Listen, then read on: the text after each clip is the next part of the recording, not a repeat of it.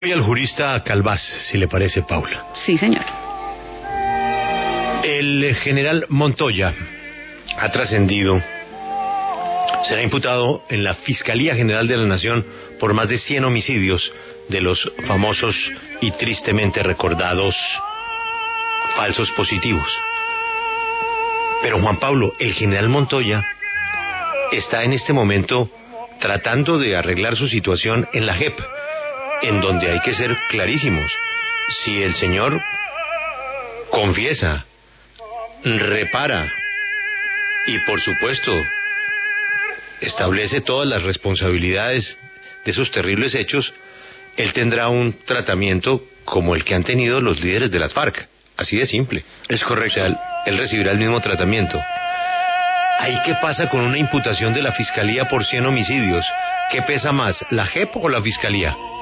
Pues es que recuerde usted que si el general está o se acoge a la Jurisdicción Especial de Paz, pues la Jurisdicción Especial de Paz estaría por encima de cualquier tipo de investigación o de cualquier tipo de, de imputación lo- que lo le la- puedan adelantar desde la Fiscalía General de la Nación. Entonces lo de la fiscalía, pues es lo que tiene que hacer la fiscalía, pero resultaría un saludo a la bandera porque el general en la JEP confiesa, repara, aclara y chao. Claro, pero ahí hay un asterisco. Lo importante es que el general confiese y declare Sí, ante la JEP, claro, porque claro. en el momento en donde la Jurisdicción Especial de Paz se den cuenta que el general Montoya no está reconociendo lo Ah, que no. debe reconocer, no está aceptando lo que debe aceptar y no está colaborando como debe colaborar, pues pierde los beneficios. Pero ¿y usted qué? Pero usted qué?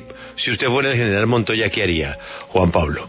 Tiene a un lado una imputación por 100 homicidios que le darán el resto de su vida en la cárcel.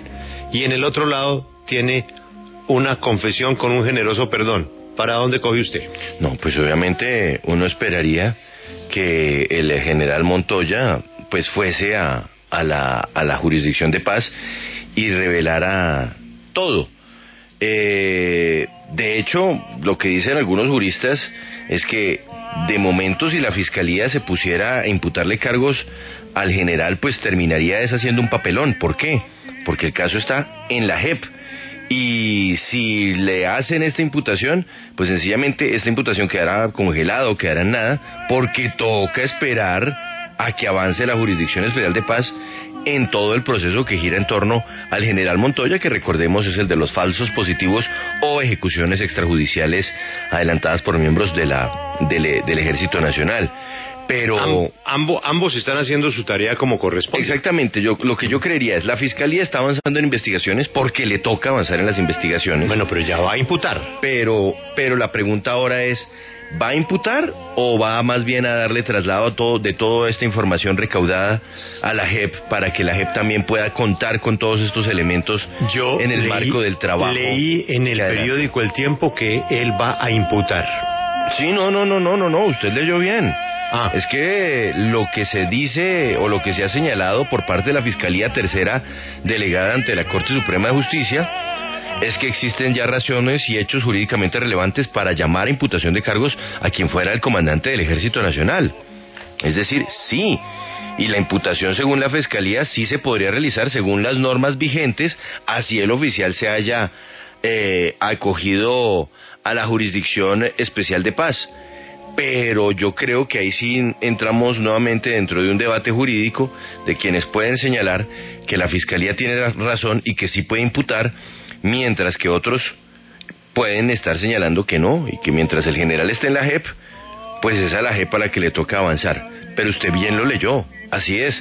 La Fiscalía dice, y creo que va acompañada además de algunos apoderados de víctimas, eh, que sí se puede, que sí se puede avanzar en esta imputación. Es lo que toca. Por si acaso el general no colabora en la JEP, pues, ¿qué hacemos? Él ha insistido en que el honor no le permite confesar algo que él no hizo. Pero ante una imputación, ante una imputación, pues le va a tocar reevaluar eso antes de que la JEP le diga no, no, no. No. Sí, ahí hay que señalar pues cuáles son los argumentos principales de la Fiscalía. Por un lado, eh, señalan que el general Montoya habría desobedecido órdenes del comandante de las fuerzas militares, en donde le indicaban que tocaba cambiar la forma de evaluar a las unidades eh, militares y que al contrario él presionó a las tropas para reportar bajas a cambio de entrega de beneficios a quienes eh, hicieran estos reportes. Eh, permisos, condecoraciones, viajes, felicitaciones hacían parte de ese paquete. También señala la Fiscalía que a pesar de las alertas internas y, y externas en las que se alertaba que ya había miembros del ejército eh, acabando con la vida de civiles para reportarlos como muertos en combate, pues el general seguía haciendo su ranking y entonces seguía señalando cuáles eran las divisiones, las brigadas, los batallones que estaban registrando mayor cantidad de bajas. Así que en ese sentido la Fiscalía también indica que pues eh, la actuación del general estaba impulsando que se matara a civiles y se presentara como muertos en combate. Pero además le suma la Fiscalía otro elemento, y es que podría haber existido eh, una cierta destrucción de las pruebas que podrían haber eh, eh, demostrado cómo funcionó ese plan de moral y bienestar para darle, bueno, en fin, hay que esperar a ver qué dice el doctor Garzón, claro, el apoderado del. Pero son muchos, son muchos los elementos de la fiscalía, ¿no? Le, puede cambiar la ecuación al general que no estaba nada contento con la JEP, ¿no? Él también tenía sus reservas de la JEP, pero aquí le cambia la ecuación ante una imputación de ese tamaño.